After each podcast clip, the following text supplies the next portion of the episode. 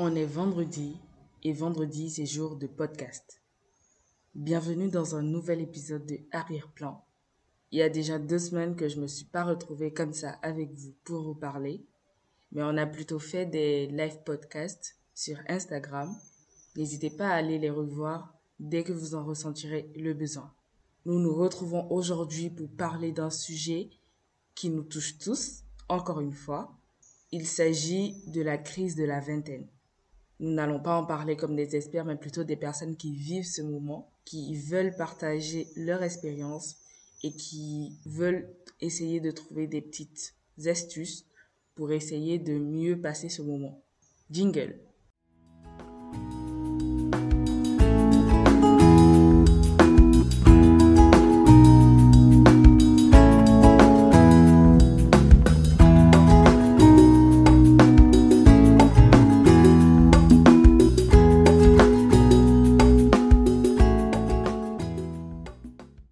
Dans cet épisode, nous allons explorer les différents aspects de cette période de transition que nous avons tous vécu, dans lequel nous sommes tous, ou que nous vivrons dans quelques années.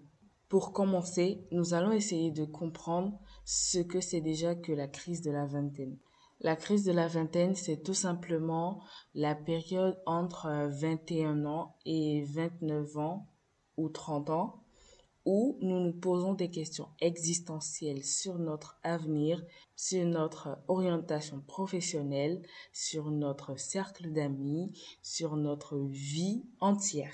C'est le moment en fait où on se remet en question, on essaye de voir si on a fait les bons choix ou on essaye de vite se remettre sur le bon chemin quand on se dit que voilà, on a un avenir à construire et qu'on n'est pas en train de le faire comme cela se doit.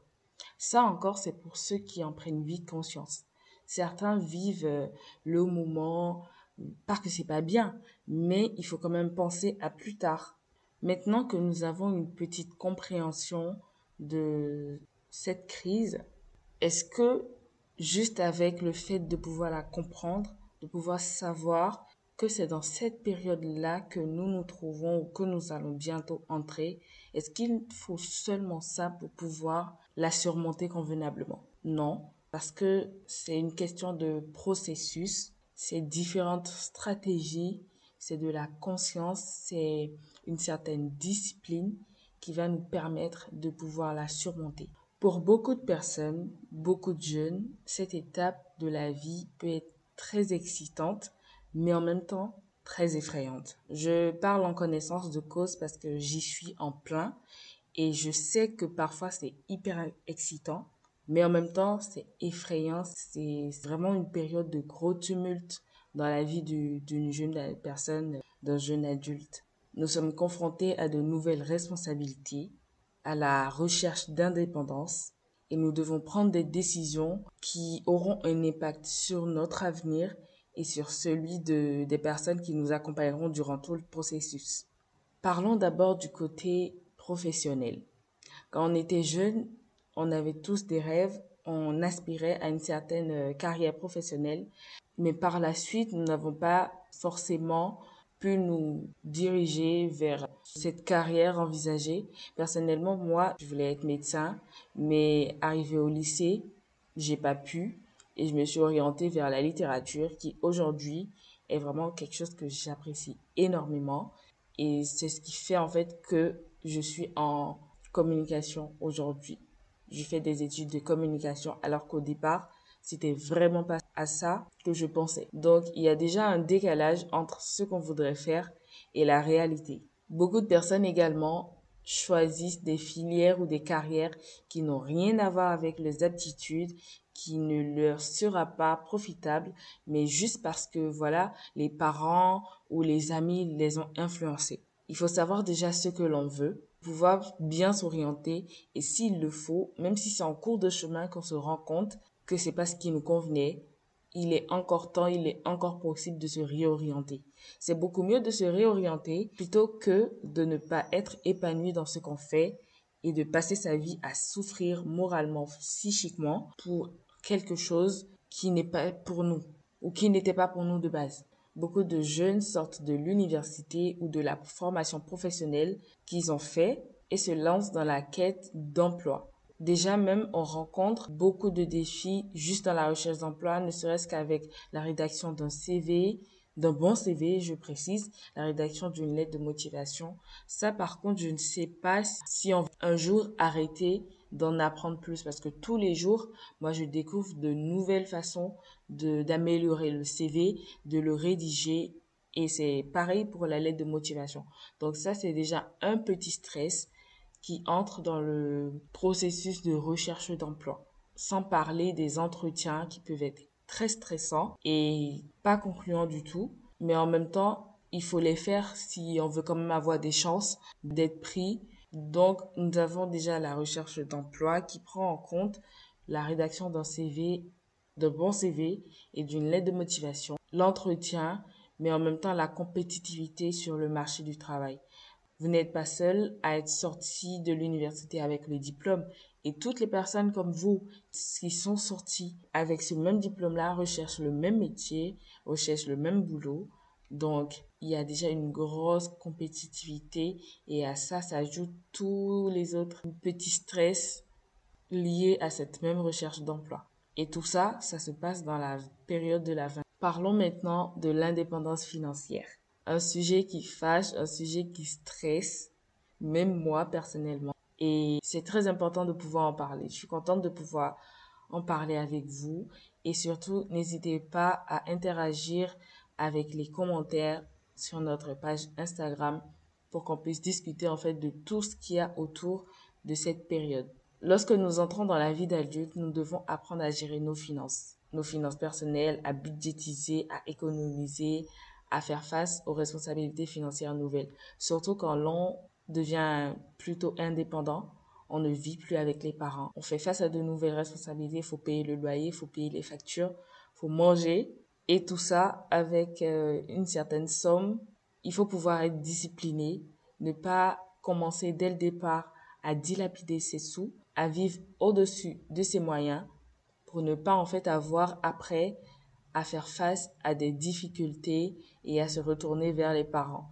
Donc, faudrait apprendre à budgétiser et à économiser.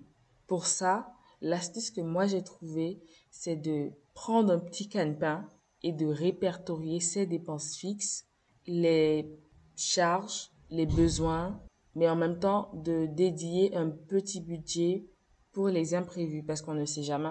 Ça peut être en cas de, de petites maladies, d'urgence, ce genre de choses, il faut toujours prévoir le budget pour les imprévus et des économies également.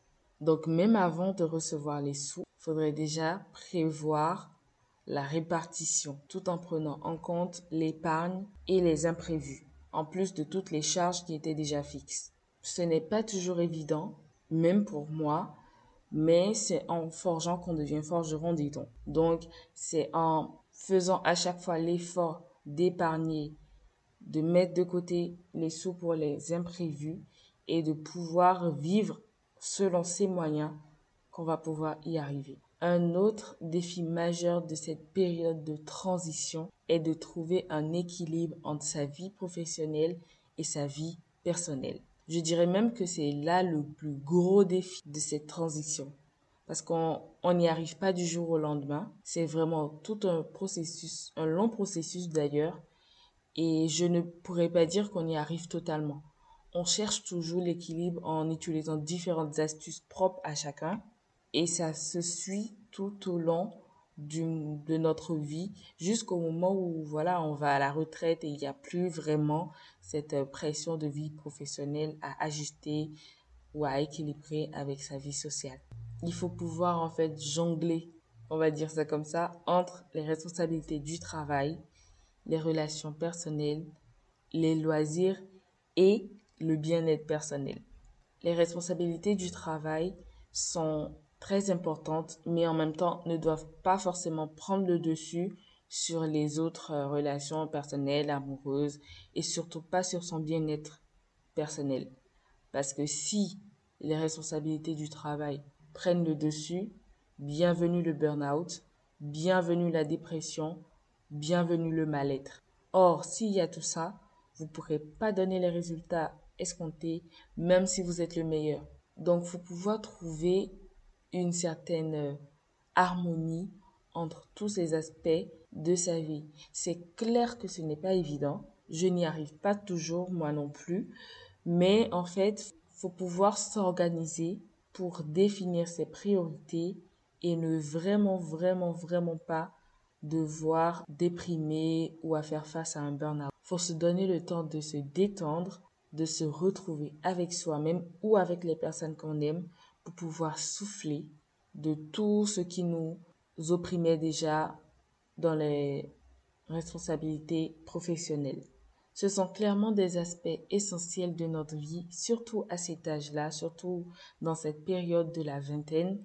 Et il ne faut surtout pas se laisser submerger par toutes ces émotions pour ne quand même pas passer à côté d'une période fun, d'une période géniale de notre on appelle cette période la crise de la vingtaine justement parce que c'est le moment où il est très facile de faire une grosse crise de dépression, un gros moment existentiel de notre vie. Mais je pense que si on est assez discipliné soi-même, si on s'entoure des personnes qui nous aideront à y arriver, je pense qu'il n'y aurait vraiment pas de problème et que tout se passera bien. N'hésitez pas à me donner d'autres astuces, euh, à me parler de vos expériences pour que chacun puisse en apprendre de l'autre, pour qu'on puisse ensemble surmonter cette période qui n'est pas évidente pour chacun de nous. Et voilà, c'est tout pour aujourd'hui dans notre podcast dédié à la crise de la vingtaine. J'espère que vous avez pu trouver des réponses et des conseils pour vous aider à traverser cette période de votre vie. N'hésitez pas à partager cet épisode et à vous abonner sur notre page Instagram pour ne rien rater et rester connecté. Je vous dis à très vite pour un autre épisode de Arrière-plan. Bisous